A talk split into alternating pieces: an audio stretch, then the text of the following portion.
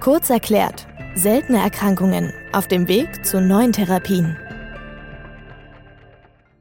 Der 29. Februar ist ein seltener Tag. Daher ist dieser besondere Tag den Rare Diseases gewidmet, den seltenen Erkrankungen. Als selten gilt eine Erkrankung in der EU, wenn nicht mehr als 5 von 10.000 Menschen daran erkranken. Ungefähr 8000 solcher seltenen Erkrankungen sind bisher bekannt und jedes Jahr kommen neue hinzu. Allein in Deutschland leben mindestens 4 Millionen Betroffene mit einer seltenen Erkrankung.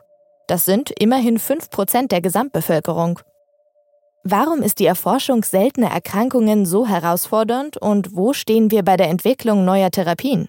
Das fragen wir Rolf Hömke, Forschungssprecher des Verbands der forschenden Pharmaunternehmen, in einer neuen Folge von Kurz erklärt. Die meisten der seltenen Erkrankungen, nämlich 80 Prozent, sind genetisch bedingt. Was bedeutet das? Viele von diesen seltenen Erkrankungen kommen einfach daher, dass Menschen schon mit einem Gendefekt auf die Welt gekommen sind. Das heißt, ein Gen bei ihnen funktioniert nicht und ein Stoff kann daraufhin in ihrem Körper nicht gebildet werden oder ein anderer Stoff, der gebildet werden kann, aber regelmäßig auch wieder abgebaut werden muss, kann nicht wieder abgebaut werden und sammelt sich an.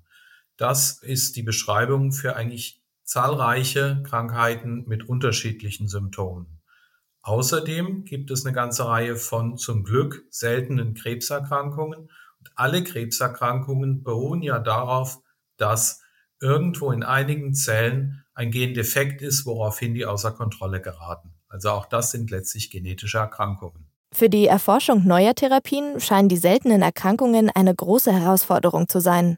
Warum ist das so? Also letztlich aus dem Grund, weil sie eben so selten sind. Deshalb gibt es einfach für die meisten von ihnen noch nicht so viel medizinisches Wissen wie über, sagen wir mal, Asthma oder Multiple Sklerose oder so andere häufigere Krankheiten.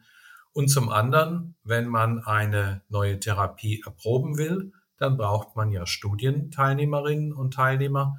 Und wenn die Krankheit aber so selten ist, dann braucht man ziemlich lange und muss in vielen Ländern suchen, um überhaupt genügend Menschen zusammenzubekommen, um diese Erprobung machen zu können.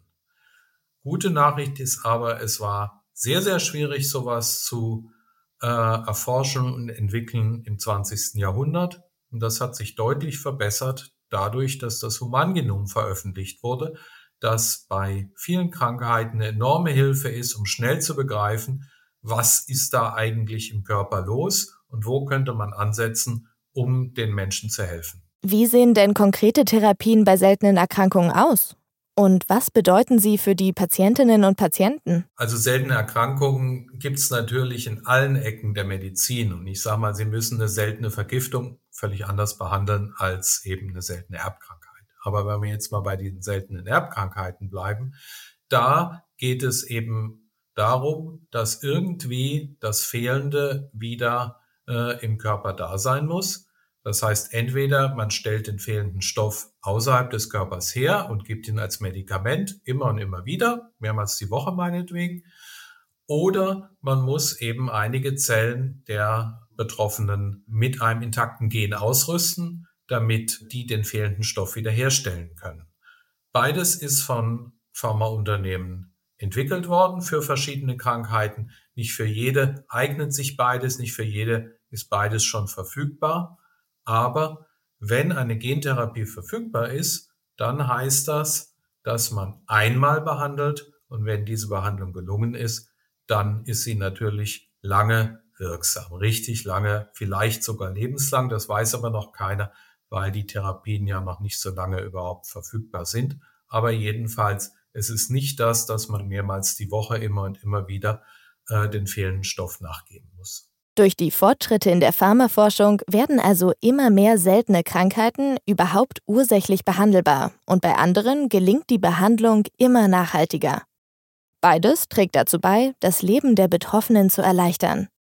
Das sind hoffnungsvolle Nachrichten zum Tag der seltenen Erkrankungen am 29. Februar im Jahr 2024. Kurz erklärt, ein Podcast des VFA, der Verband der forschenden Pharmaunternehmen.